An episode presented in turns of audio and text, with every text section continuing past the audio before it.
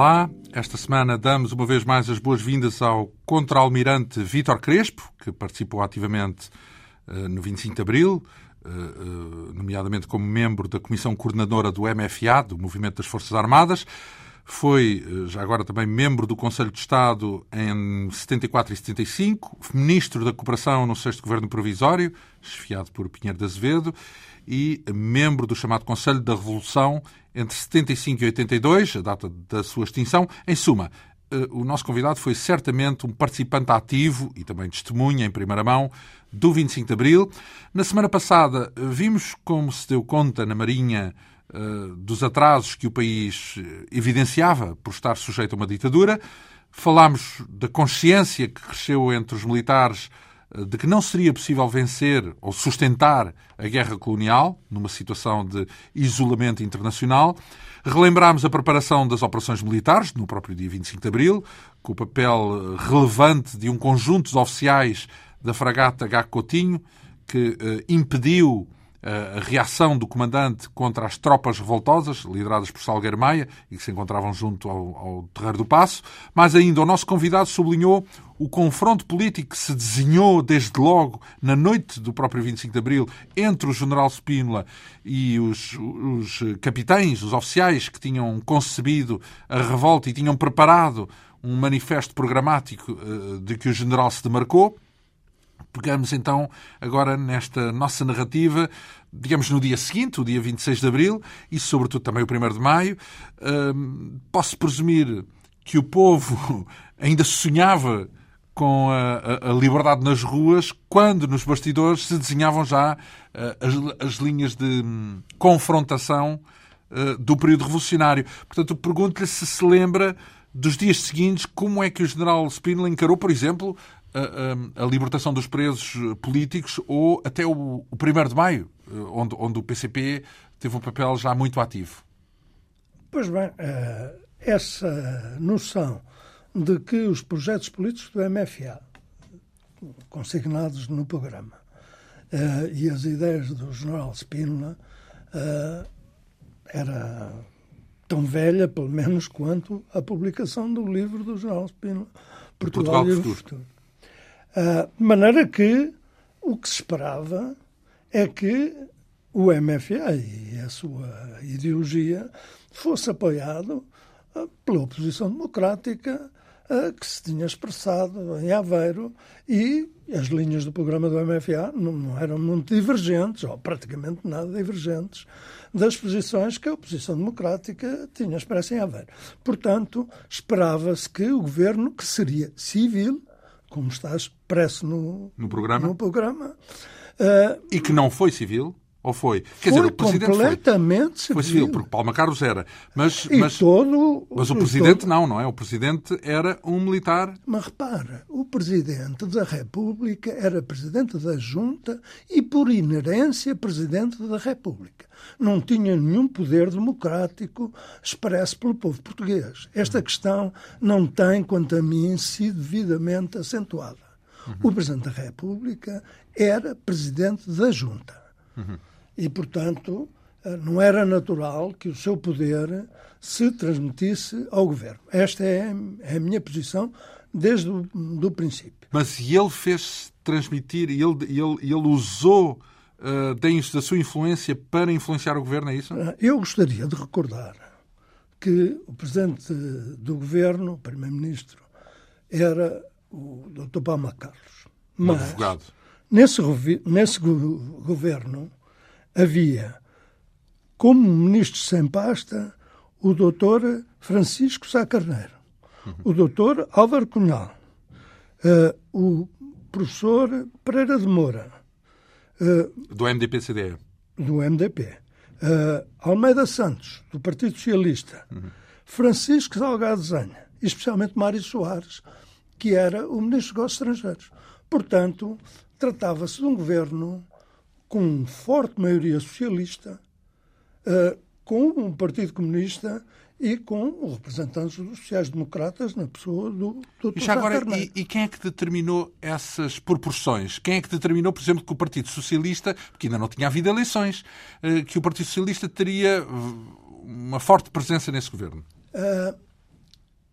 Essa feitura do governo, digamos, foi obtida em reuniões várias entre a Junta e o, e o programa, e, o, e o, a Comissão Coordenadora do Programa, uh, e pareceu que esta composição representava as forças nacionais uh, que, que, eram. Então, mas como é que tinham a noção, como é que tinham a noção, ah, por exemplo, da, impor, da, importância do PS se ainda não tinha havido eleições? Por exemplo? Eram as personalidades.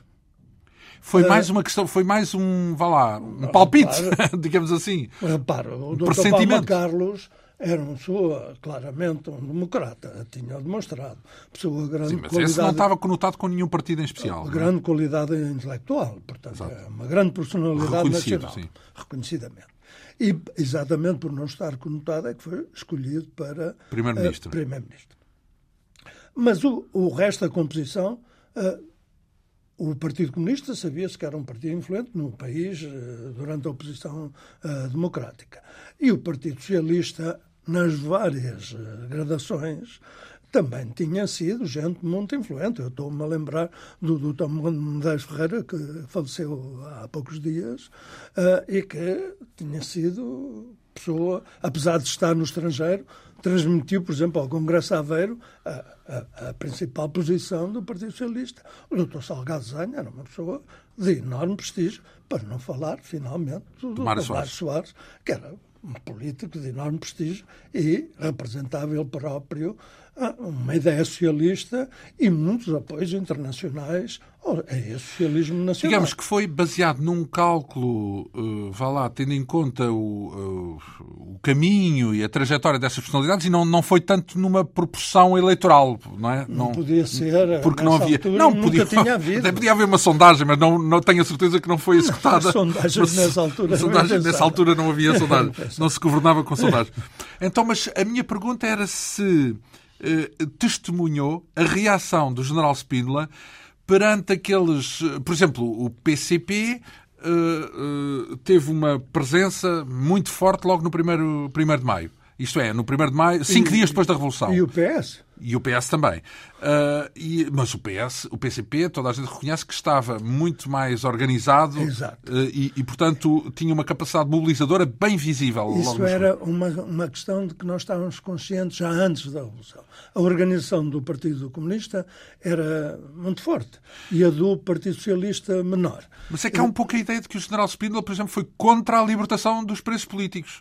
Uh, Ou melhor, não é contra, é não queria imediato, não, não queria que fosse imediato. O Spínola não queria a libertação das pessoas que tinham sido presas pelo antigo regime por razões políticas, porque achavam que a maior parte dessas pessoas estavam implicadas em atos criminosos. Era, por exemplo, o assalto ao banco de, da Figueira da Foz, do Palmeirácio uh, e outros.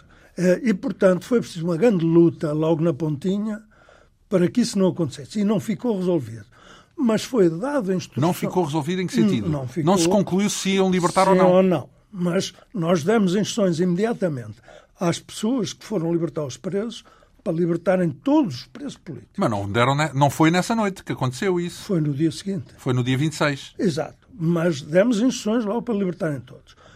Com a, com a seguinte certeza: é que se houvesse uh, crimes, crimes não políticos que houvesse que resolver, as pessoas estavam cá e seriam chamadas à justiça. As pessoas não desapareciam. Ah, mas quando se libertou, libertou-se todos os presos? Todos os presos. Independentemente de ser político ou não, é não isso? Não, todos os presos políticos. Políticos, claro. Uma lista... Então, mas assim, que é que... Eh, eh, não percebo é essa questão da, do crime. Então, um preso político, qual era o crime que podia ter cometido? Ah, por exemplo, considerava-se que os um atentado, é isso? Não, que os assaltos a, aos, bancos. A, aos bancos na Figueira da Foz, o Paulo tinham sido crimes, crimes não políticos. Então, mas o Paulo Inácio uh, uh, foi liberto. Foi, em todo o caso, todos. Todos os políticos. Presos políticos, exato. Uh, e, e, isso não deixou o um mal-estar entre o general Spínola e, e, os, e o MFA, digamos assim? Sim, naturalmente, que essa, essa esse, essa tensão, não, eu não usaria a palavra conf, confronto, usaria a palavra tensão, sempre existiu. Quer dizer, o jornal Spínola sabia que o programa e o pensamento do MFA não era igual ao seu. em particular nas questões coloniais.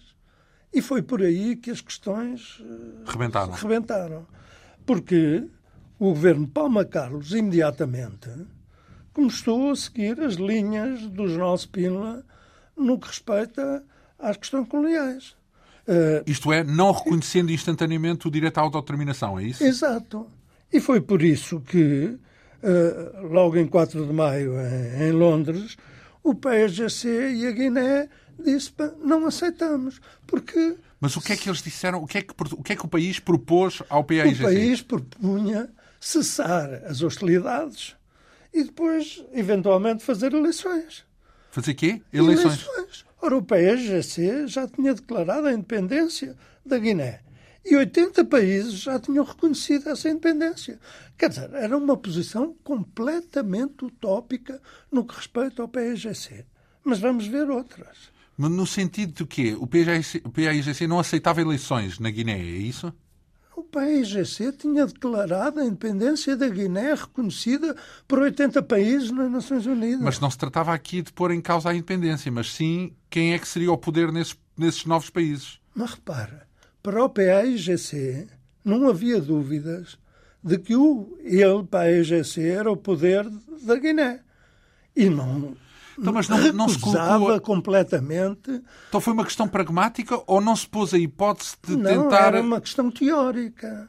O PSGC tinha declarado a independência da Guiné.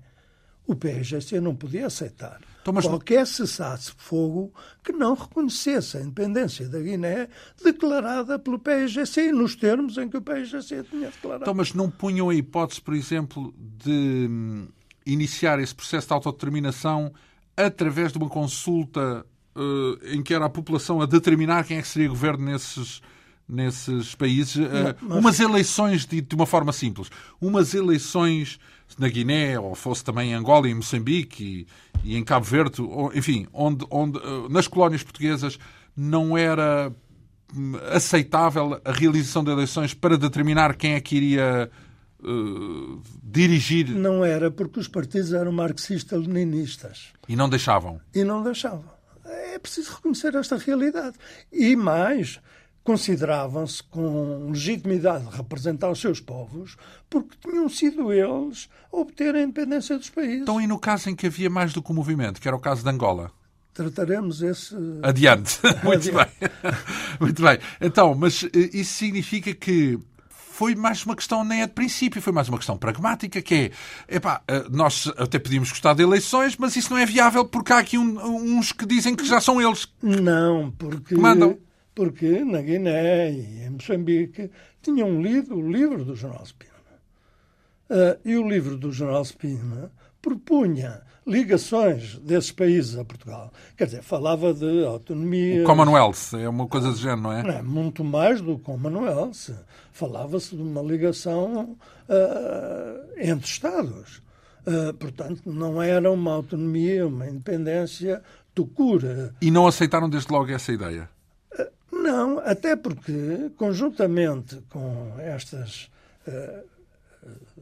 posições das delegações portuguesas foram às negociações, existia também a ideia de que o general Spínola se sentia como uma personalidade na Guiné e mandou distribuir eh, fotografias suas que não chegaram a ser distribuídas, eh, porque estava convencido que a população da Guiné, eh, face à sua popularidade como governador. governador anteriormente, era suficiente para se aprofundar a ligação a Portugal e a independência Tipo ficar... Rainha de Inglaterra. Exato, a independência ficar dúvia. Uh, então, mas uh, digamos que uh, podia ter havido, se o general Spínola não tivesse essa intenção, ou, essa, ou se não houvesse essa divergência com o general Spínola acredita que teria sido possível seguir outra via nas, nas colónias? Ou seja, imaginemos, por exemplo, não prolongar, porque a guerra ainda se prolongou. É que a guerra não acabou logo a seguir ao 25 de Abril. Completamente. Não só na questão da guerra, que é gravíssimo, porque a guerra continuou e morreram pessoas. Continuou até quando? Uh, continuou até a publicação da Lei 774, em que nós reconhecemos... Essa é quando? Uh, a Lei 774 é, é, no final de julho. Uh, portanto, Uh, a partir daí. Então, só três meses depois do 25 de Abril Exato. é que terminou a guerra, é isso? Exato. Porque isto é importantíssimo. Quer dizer, e, e Há um clima de hostilidade. Em vez de haver um clima de compreensão, entendimento, conversações, negociações entre Portugal e as colónias, houve um clima de confronto durante estes três meses. Uh, quando eu penso, todos nós pensávamos, que se nós tivéssemos declarado logo o, o que aceitávamos o direito à autodeterminação, autodeterminação e independência teria sido nos mais termos da Carta das Nações Unidas, a, a partir daí havia clima para negociações e até para procurar interesses mútuos de Portugal e dessas colónias. Porque essas colónias tinham imensos interesses em Portugal e na continuação de muitos dos portugueses que viviam nessas colónias. Então, digamos que a descolonização foi uma fuga à pressa porque foi mal preparada logo a seguir ao 25 de Abril, nesse momento em que não se reconheceu logo o direito à autodeterminação. E eu gostava de dizer aqui, com toda a clareza, que não esperávamos nós, a MFA, não esperávamos esta posição do governo. Nós tínhamos esperança de que o governo então, mas, apoiasse as nossas já agora, estamos a falar do governo de Pinheiro de Azevedo, não é? Não, não. Eh, de Pinheiro de Azevedo, não, peço desculpa, de Palma Carlos. De Palma Carlos. Então, mas nesse governo era ministro dos negócios estrangeiros Mário Soares. Mário Soares, Então, e Mário Soares também... Uh... Mas o governo Palma Carlos seguiu toda uma, uma posição exatamente coincidente com a do Presidente da República. Digamos Ora, estes temas uma, foram o General Spínola influenciou mais a política externa do que, o, do que o Ministro dos Negócios Estrangeiros. É isso a sua percepção? Não, ao contrário. O Ministro dos Negócios Estrangeiros seguiu as orientações políticas do Presidente da República. Então, mas... E eu penso... E Mário Soares não era a favor hoje... da autodeterminação naquele instante? Era, claro que era. Eh, eu penso hoje se o governo tem tido uma atitude de consciente de responsabilidade política, como o MFA imaginou sempre que teria, e, e, tem convencido o Presidente da República de que aquelas políticas que ele preconizava não só não eram viáveis, como não eram convenientes para o país, as questões coloniais tinham sido muito diferentes. Então, mas a minha pergunta é esta, porque uh, pareceu-me haver aí uma ideia que não batia com outra. Mário Soares era uh, ministro dos Negócios Estrangeiros do primeiro governo de, uh, do, do Dr. Palma Carlos, Adelinda Palma Carlos. E, contudo, ele subscreveu a ideia do general Spínola de que não era conveniente a pura e simples autodeterminação instantânea naquele momento, é isso? Ele cumpriu e, e, e atuou na ideia que se formou no primeiro governo esfiado pelo Dr. Palma Carlos. Isto é, mas que era basicamente as ideias Soares dos, dos generais a mim, por exemplo, em Lusaka, que, ou quando foi para Lusaka, que uh, ia seguir a linha do governo e coincidente com a linha do presidente. Isto é, estava uh, a agir em nome de um governo e de uma política de um governo. O que eu critico é que o governo, e, e chama a atenção, porque o governo com esta composição pesadíssima, com as responsabilidades que os governos tinham, responsabilidades políticas que os governos tinham, desde a monarquia constitucional até enfim, à ditadura. Todo o poder político em Portugal era do governo. E este governo não assumiu responsabilidades. Aí, este governo seguiu a linha do Presidente da República, que tinha uma legitimidade de Presidente da Junta e de Presidente por inerência da República. Ora bem, eh, a minha pergunta. Quando sabia que o programa era não, contrário, era tinha outro. outra linha e que havia o MFA que tinha feito a revolução Mas, que que estava apoiado pelo povo, porque não há dúvida nenhuma que desde o primeiro dia, entre o general Spina e o Vítor Alves, que foram as duas figuras que apareceram na televisão uh, na noite 25, o povo foi para o Vítor Alves e menos para o general Spina. Então, não e como é que mede não isso? Seria apercebido. Como é que mediu isso? Em que sentido é que mediu? Qual foi? Como é que se apercebeu de que haveria mais um do que outro? No, no, nos pontos seguintes já lhe vou explicar. Tem a ver com eleições também? Não, não, não tem. Tem a ver com onde é que se ia buscar o poder. Onde é que se iam pôr os problemas. A seguir, ao 25 de Abril, no dia 26, fomos todos para a Cova da Moura, junto à Salvação Nacional e que tinha o poder político hum, teórico e comissão coordenadora do MFA que não tinha nem queria ter nenhum poder político. Queria apenas uh, transferir esse poder para o governo que ainda não estava constituído. Uh, esse poder, que era o poder de ter feito uma revolução, de ter deitado abaixo o governo. Uh, pois bem, quando chegámos à Cova da Moura, todos os problemas do país uh, caíam na Cova da Moura. Eu recordo-lhe só, não tinha sido previsto a situação dos bancos. Bem, mas a seguir a uma revolução, é, para os bancos não terem graves problemas de levantamentos e etc., era preciso tomar medidas logo severíssimas relativamente à ação dos bancos. Que é o quê? Não deixar sair divisas? É o quê? Não, fechar os bancos. Fechar. Não sei quantos dias, mas. Quer dizer, isso eu não tive dúvidas, fui eu que tratei disso. Uhum. Uh, não pessoalmente. Uh, qual era a sua função nessa altura? Era membro do, da Comissão Coordenadora. Quantos membros é que tinha a Comissão Coordenadora? Perto de 20? Tinha sete. Sete? Uh, sim. Uh, que eram três do Exército, dois então, da. Quem era, da já Marinha. agora lembra-se? Era o Otelo? Uh... Não, não. Ah, o Otelo era não, só, era só um operacional? Gonçalves, não, o Otelo era um operacional.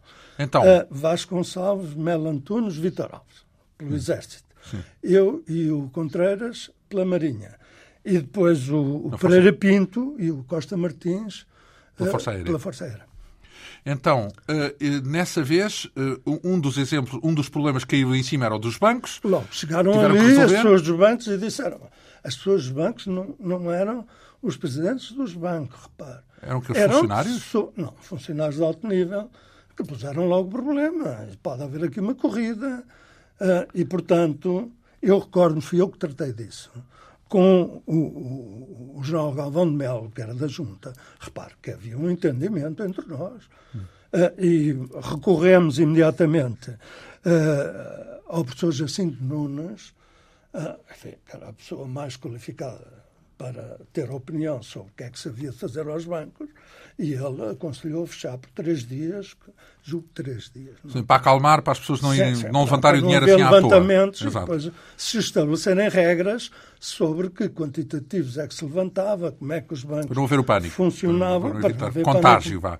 Então, e, e, quando, é que, antes de mais, quando é que o governo toma posse? O primeiro governo de Adelinda Palma Carlos? Quanto tempo depois do 25 de Abril? Mais ou em menos? 16 de maio. 15 dias depois, mais ou menos. Claro. Não, três semanas depois. Três semanas.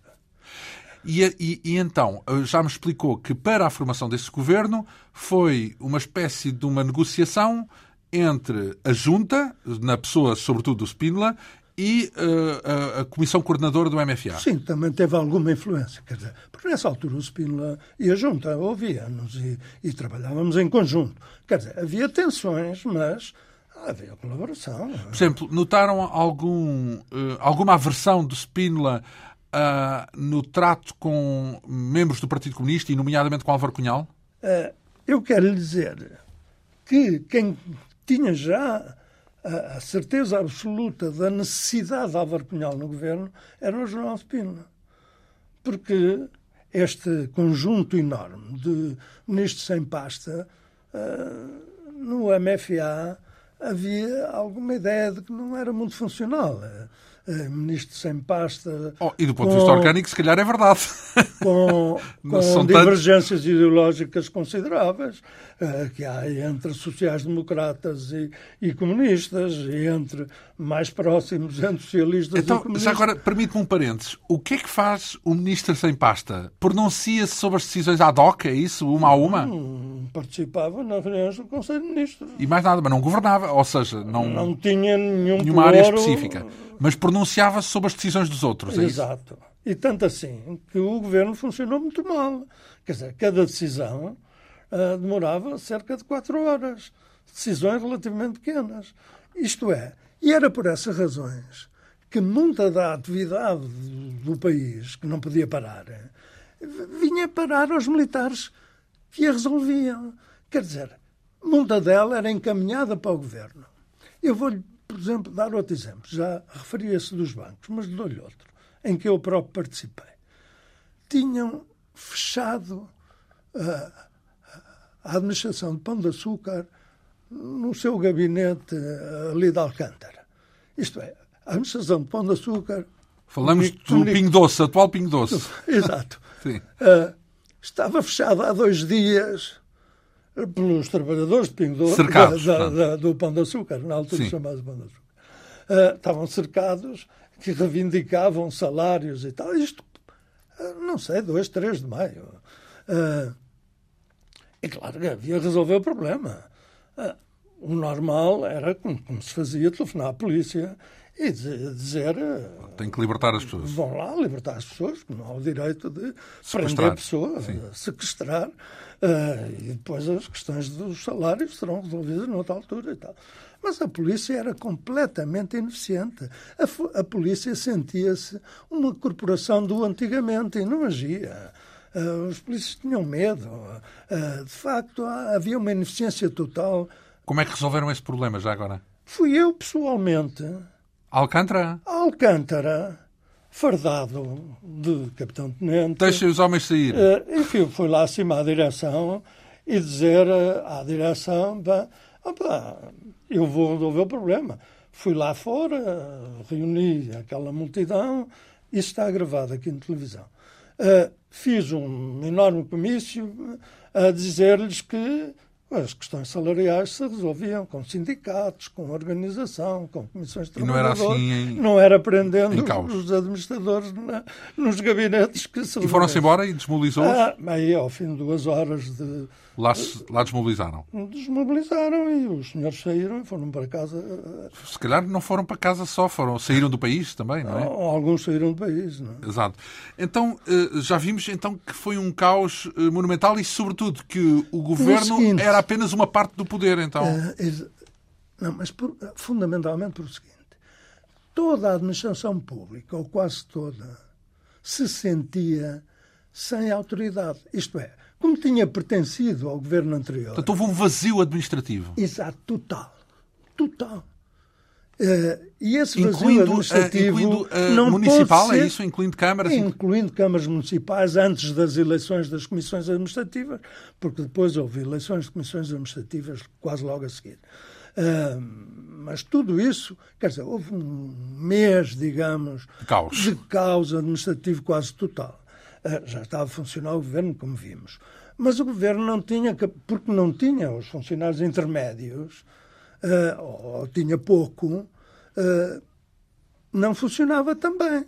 De maneira que tinham ser os militares, que, esses sim, mandavam um oficial fardado e esse resolvia os problemas aqueles mais urgentes. Mas completamente ad hoc, completamente casuístico, vá lá. Não, não era estratégico, não era? Agora vamos... Não, mas repare, não resolvia os problemas administrativos, nem punha a funcionar os sistemas. Tapava buracos. Tapava estes buracos que eu lhe referi, pessoas sequestradas e outras situações. Uh... Por exemplo, outras questões.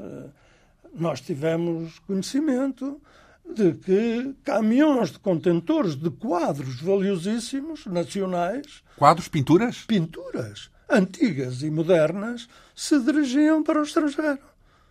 E não havia hum, sistemas de fronteiras. Nós estabelecemos sistemas de fronteiras logo, com a GNR e por aí fora. Mas não estavam a funcionar. E havia que impedir que os nossos quadros saíssem para o estrangeiro, nunca mais regressariam como, como, sabem, muitos países durante a Segunda Grande Guerra. Sim, já não ah, voltam. Não, não voltam. Então, e, e conseguiu... foi preciso, foi preciso uh, tratar assuntos como estes, não é? Uh, soubemos que os bancos estavam a fazer transferências uh, espantosas de escudos para bancos estrangeiros. Foi preciso regular imediatamente... A fuga de capitais. A, a fuga de capitais. Quer dizer, essas coisas foram feitas, a maior parte delas... Em cima do joelho Não, pelos militares do MFA, ah. pela Comissão Coordenadora. E não pelo Governo, é isso? Que... Não pelo Governo, embora nós transmitissem o Governo. Mas o Governo, por exemplo, na parte económica era o Dr. Vieira de Almeida, uh, pessoa com quem eu me dava excelentemente, pessoa que já tinha estado a apoiar-me nesta fase inicial eh, e que enfim, sabia que, quais eram as minhas posições eh, relativamente ao que havia a fazer, e, e, mas não havia capacidade do governo de resolver coisas concretas. Se a máquina está parada, mesmo que decida qualquer coisa, não consegue aplicar Quer dizer, no a terreno. máquina que não, não se um governo, um, um ministro fazia um despacho mas esse despacho só tem consequências. Se chegar onde se, deve chegar. Se chegar onde deve chegar, através da máquina administrativa que estava toda parada. Uh, portanto, então vamos lá ver, nem sequer. Uh, isso também é uma coisa que decorre de ser uma revolução e não propriamente de ser o erro deste ou daquele, não é? Mas há que, nessas revoluções, que foi a nossa, uma revolução cheia de serenidade e, e bom senso, há que evitar esses danos horríveis que podem acontecer os quadros irem para o estrangeiro, de, de, de massas de capital eh, nacional uh, voarem dos então, bancos. Mas, mas, para além das vicissitudes que são quase inerentes ao, ao facto de se tratar de uma revolução, de, uma, de um derrube na sequência de um golpe, eh, para além disso, havia de facto um confronto político a decorrer nos bastidores Ora, do poder político, não é? Esse confronto em muitas destas questões que lhe estou a referir... Grosso modo era de um lado o MFA, do outro lado o Spínola. Não, mas nestas questões que lhe estou a referir, não, não se estabelecia confronto. Sim, era pacífico. a junta não, não, não, facilitava a exportação dos nossos quadros. Não, é? claro, ah, não, era aí o problema. Não, nem do capital. O problema tinha a ver, por exemplo, com as colónias, isso, isso, isso era importante. é que há diferenças que se traduzem... Estruturais, vá. No concreto.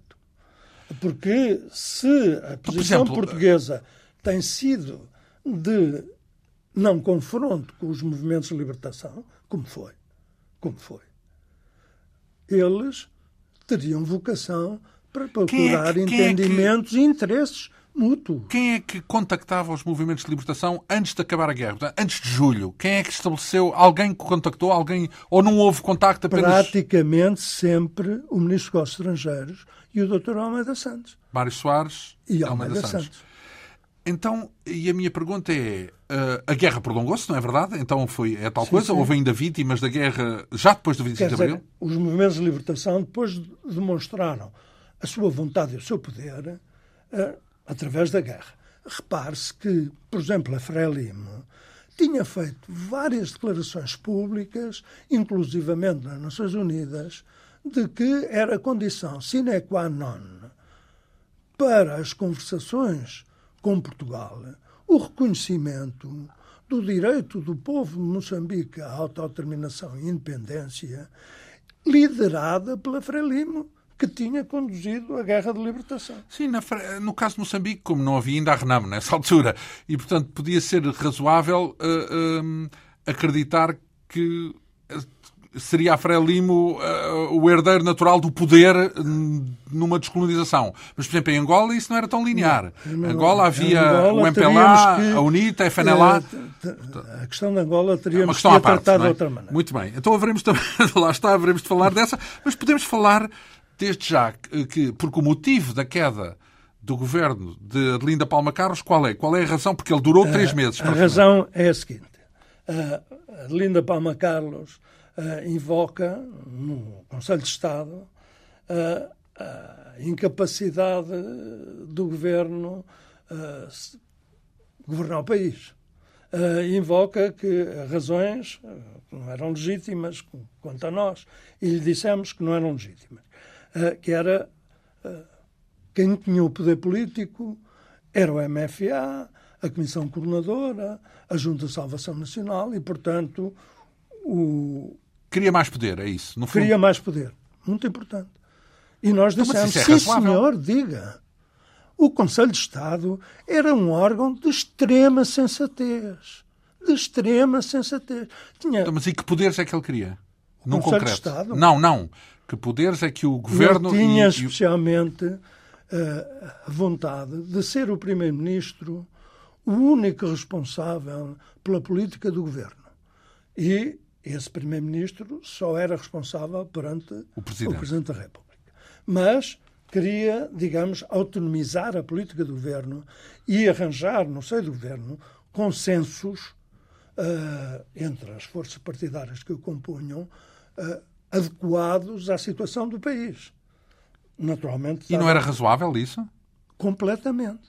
E? Completamente. Teve total acordo do Conselho de Estado. Mesmo assim não chegou. Uh, mais, uh, nessa reunião do Conselho de Estado, onde o Dr. Palma Carlos foi expor esta uh, posição do Governo e a sua situação, foi feito um extenso relatório da situação militar colonial pelo general Costa Gomes. portanto, e, e foi dito o governo dispõe de toda a informação militar, que era essencial para definir política, uh, da parte da Junta de Salvação Nacional e do Estado-Maior-General das Forças Armadas. Portanto, ficou ali claro que o, o facto da Lei 44074 pôr à parte o poder militar do governo que não tinha significado para o poder do governo.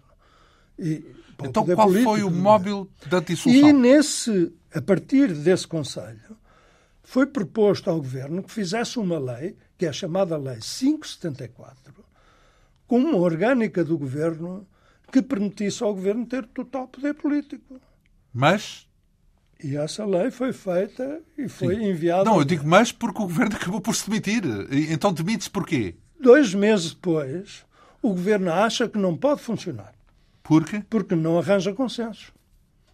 Ah, foi por divergências dentro do próprio governo? É dentro do governo e porque os militares é que determinavam essas divergências de consensos. Portanto, havia uma influência da máquina militar para dentro do governo. A invocação do, do, do Palma Carlos foi que os militares tinham influências e, portanto, Criavam havia dificuldades de resolver. E não era verdade? Se calhar Não, não era verdade. Se calhar não eram os militares que estavam na comissão coordenadora do MFA, mas eram não, outros militares. É que nessa altura Quer dizer, o, os problemas do país, os essenciais, eram os problemas das colónias, porque havia guerra e havia que resolver. E não havia divergências sobre essa matéria? Uh, no, no, governo, uh, a orientação sobre essa matéria era a orientação do Presidente da República, porque o Dr. Palma Carlos nunca teve... havia divergências, é Ora o que eu estou a dizer, havia divergências de facto. Entre o Primeiro-Ministro, fundamentalmente, entre o Primeiro-Ministro e o Dr. Sá Carneiro e o resto do Governo.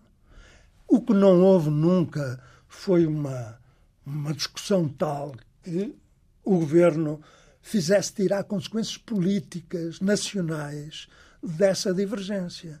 E por isso que, quando o Dr. Palma Carlos apresenta a solução que ele encontrava para a continuação do governo, que é, nomeadamente, a eleição do Presidente da República uh, imediata e referenda de uma Constituição a desenhar por um jurista qualquer que o Dr. Palma Carlos conhecia. E aí não foi aceita essas propostas? Não, isso era o fim do 25 de Abril.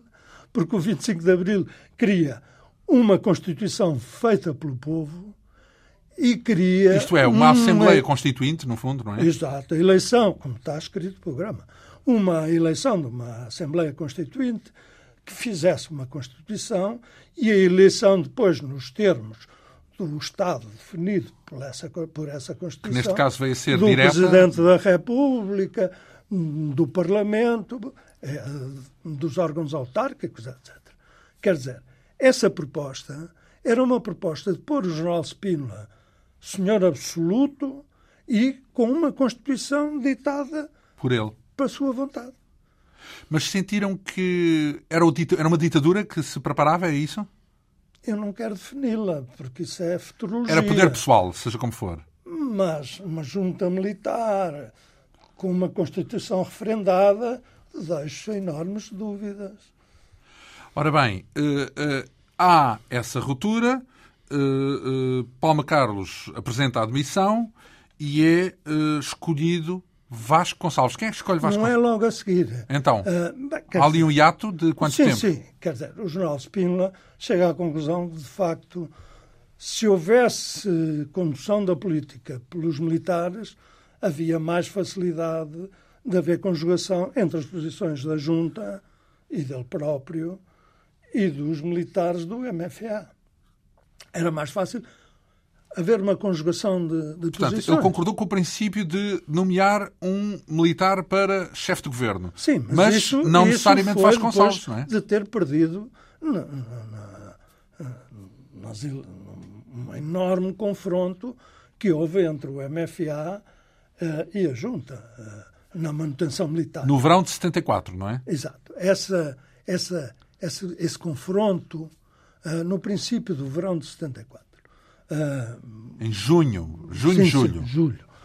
Uh, Mas depois assina-se a tal lei, a lei que bem, confere o direito daí, à autodeterminação. A partir daí já há condições para haver a Lei 774. E começam-se a resolver todos os problemas coloniais. Quer dizer, a partir daí. resolver no sentido para a guerra, para a guerra, e vem a começa a haver conversações. Sim, mas por acaso, mas, mas, mas foi tudo à pressa, não é? Isso é claro que foi tudo à pressa, porque o mal estava feito.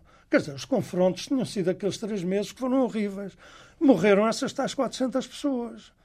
Uh, mas o, as consequências... Eu não posso comparar mortes com, com, outros, com outras consequências. Mas houve danos horríveis. Porquê? Os políticos do, do, do, das colónias. Governadores, chefes, é isso? Não, os chefes das, dos movimentos de libertação verificaram que havia em Portugal um grande confronto político. E tiveram ah, receio, e, é isso? Tiveram necessidade e vontade de, de, resolver logo os problemas. Sim, se, se adiassem podiam Portanto, correr riscos. havendo conversações, eu senti isso imediatamente na, na conversação uh, que fiz em Dar es Salaam e o Melantuno sentiu isso imediatamente. Com Moçambique, é isso? Com, com, com a Frelimo? Uh, ele sentiu isso imediatamente em Lusaka. Uh, Samora Machel tinha uma pressa imensa de... Mas uma pressa uma, ditada pela política lá em Moçambique não, ou uma pressa não, porque tinha receio de que houvesse outras soluções que houvesse, em cima que houvesse uma viragem em Portugal. em Portugal e que o governo português afirmasse de novo as políticas que vinham sendo afirmadas anteriormente. Isto é, que o MFA perdesse e o setor do Jornal de Spínola ganhasse. ganhasse. E que se instalasse aqui. E foi isso que fez um... precipitar tudo, é isso? Exato. Foi esse receio. Uh, repare, as primeiras conversações uh, que eu mantive com. Eu estava indicado para alto comissário em Moçambique.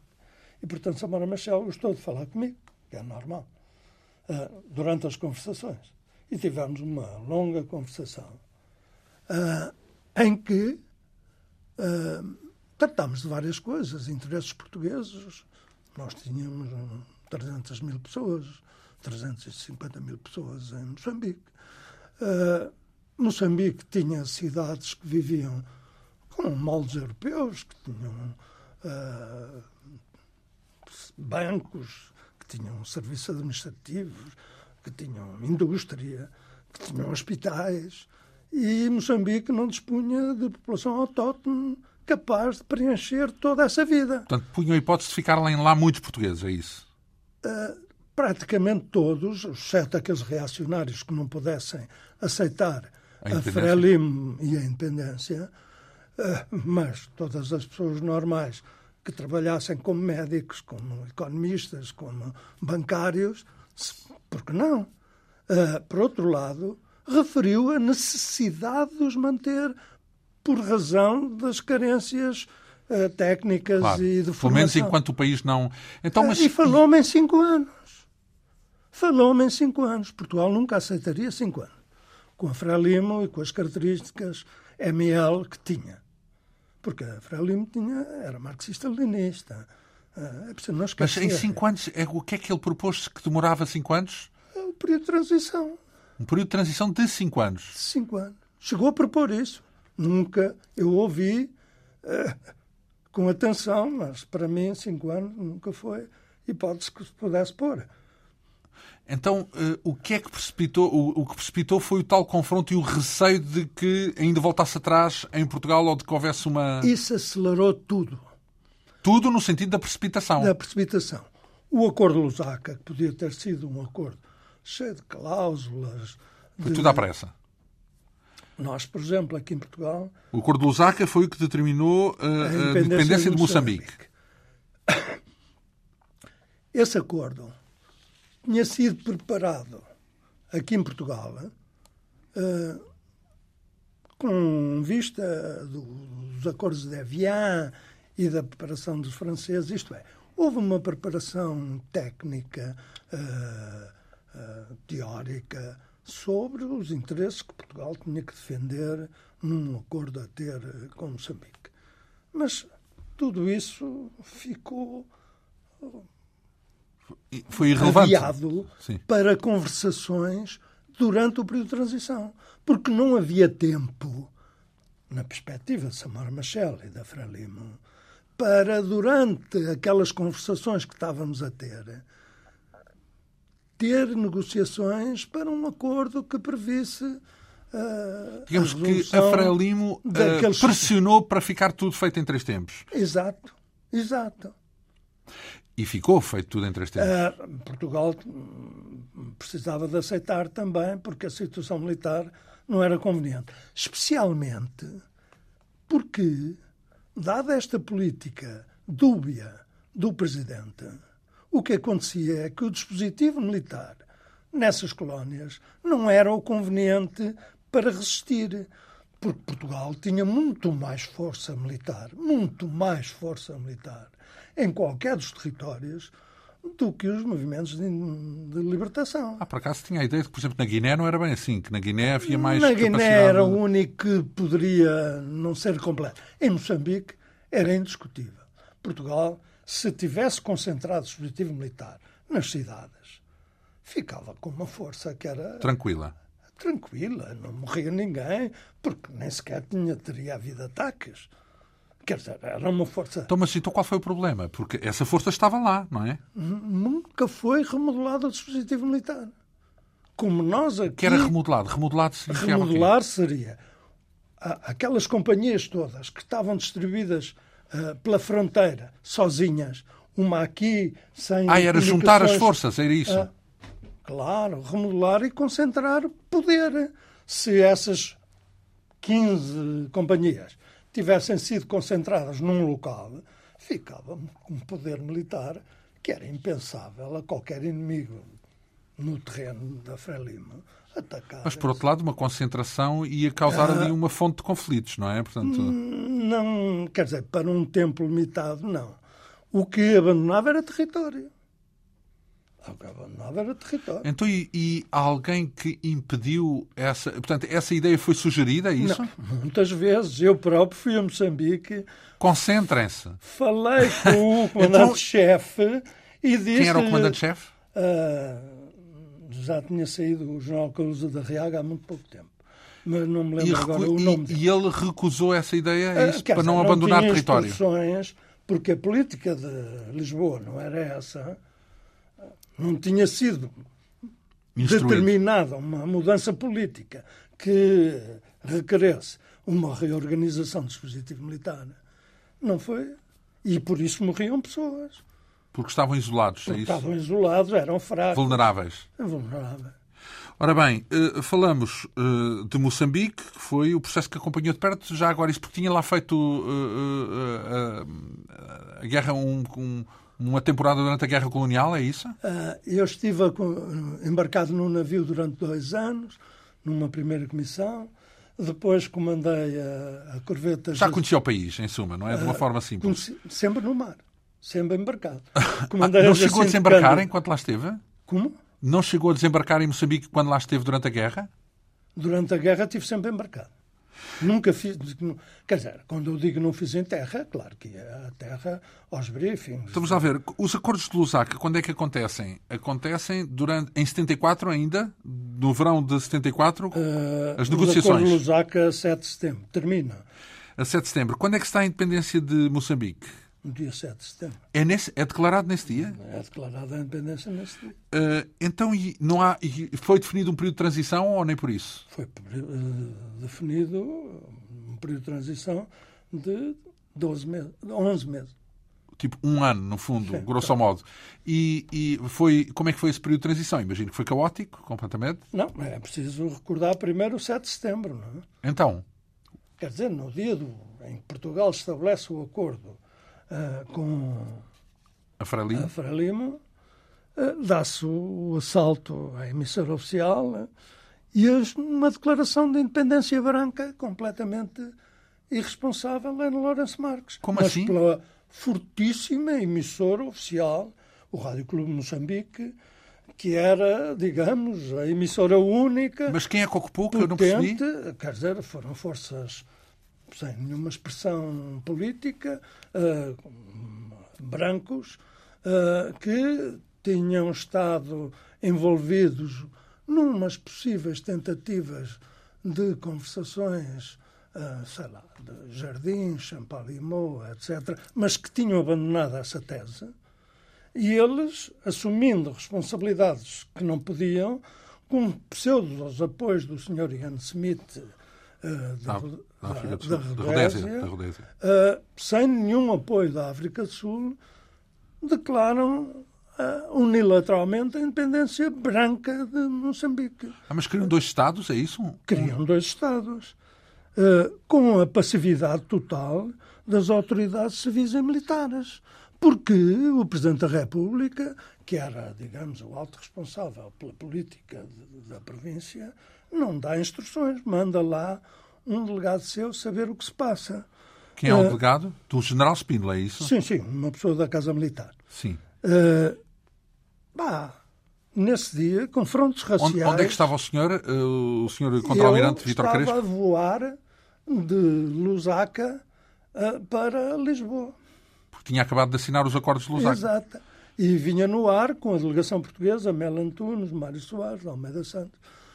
E então, e o que é, qual é o desfecho desse, desse golpe? Não, Bem, não... Esse golpe dura três dias. Há confrontos raciais com milhares de mortes de africanos, uma anarquia e uma confusão generalizada. Em Lourenço Marques. Em Lourenço Marques. Maputo. E um pouco na Beira, sim, hoje chamado Maputo. Sim. Uh, e finalmente há um pânico. Uh, repare, uh, as populações africanas uh, tinham-se organizado durante esses três dias e preparavam um, uma invasão maciça da cidade de Lourenço Marques.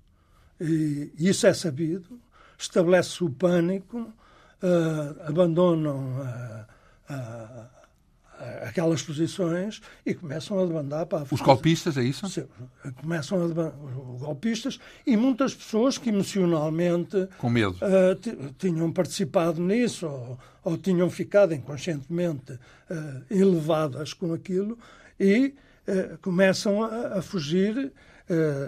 acontece que algumas pessoas do MFA de Moçambique conseguem contactar a Frelimo e a Frelimo, uh, usando os meios do próprio Rádio Clube, como tinham usado os outros, consegue conter essa onda de vingança, de vingança e, portanto, os danos da parte africana. Não é bem vingança, é ofensiva, não é? Porque queriam expulsar, no fundo, os brancos, os tais golpistas, Exato. não é? Depois do acordo, queriam defender o acordo que tinha sido estabelecido. Claro, não queriam que aquilo. Em, em Lusaka. Não aceitavam. Uh, mas isso também entenderam, a parte moçambicana uh, da Frelimo, entendeu que isso era altamente prejudicial ao início da independência de Moçambique e consegue dominar esta situação. Uh, Repare, digamos que, mas, mas mudou por causa disso aquele conceito que eles queriam de manter o, o grosso de, de, dos portugueses lá em Moçambique. É isso? Foi a partir daí que, que se deu a ideia de que tinham que se ir embora? Eu não posso dizer isso, mas contribuiu bastante.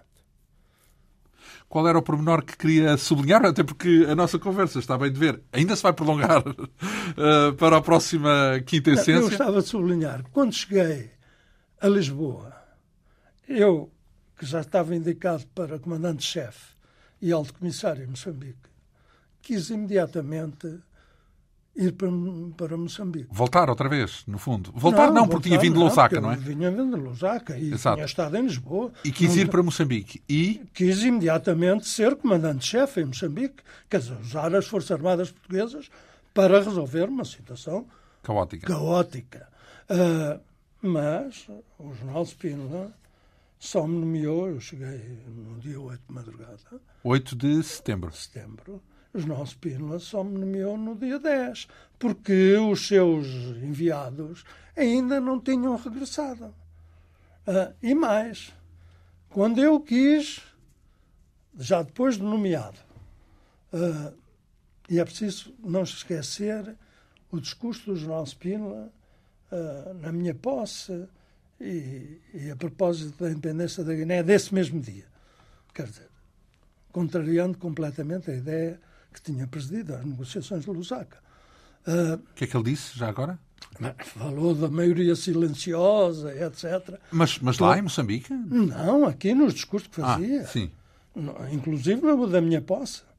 Mas repare, nesse dia eu quis ir para Moçambique, depois de tomar posse, logo a seguir, uh, até com dois batalhões paraquedistas que o Jornal Costa Gomes prudentemente tinha conseguido Mobilizar.